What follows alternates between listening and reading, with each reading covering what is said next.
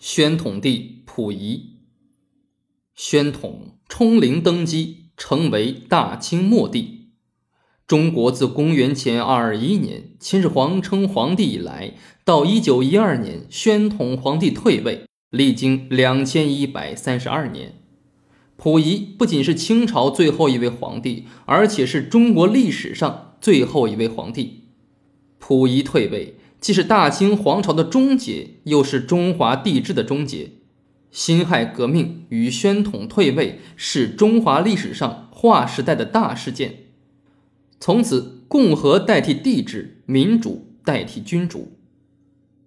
清朝十二帝中最后一位，登基时年龄最小。在位时间最短的皇帝是宣统帝溥仪。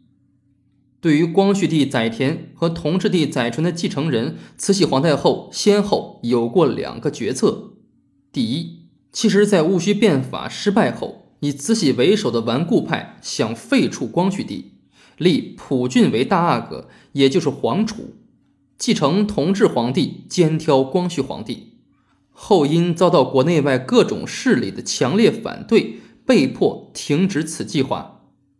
第二，立溥仪承继皇位，继承同治皇帝，兼挑光绪皇帝，从而演绎出同治与光绪之帝统的立嗣、废除、再立的戏剧性历史故事。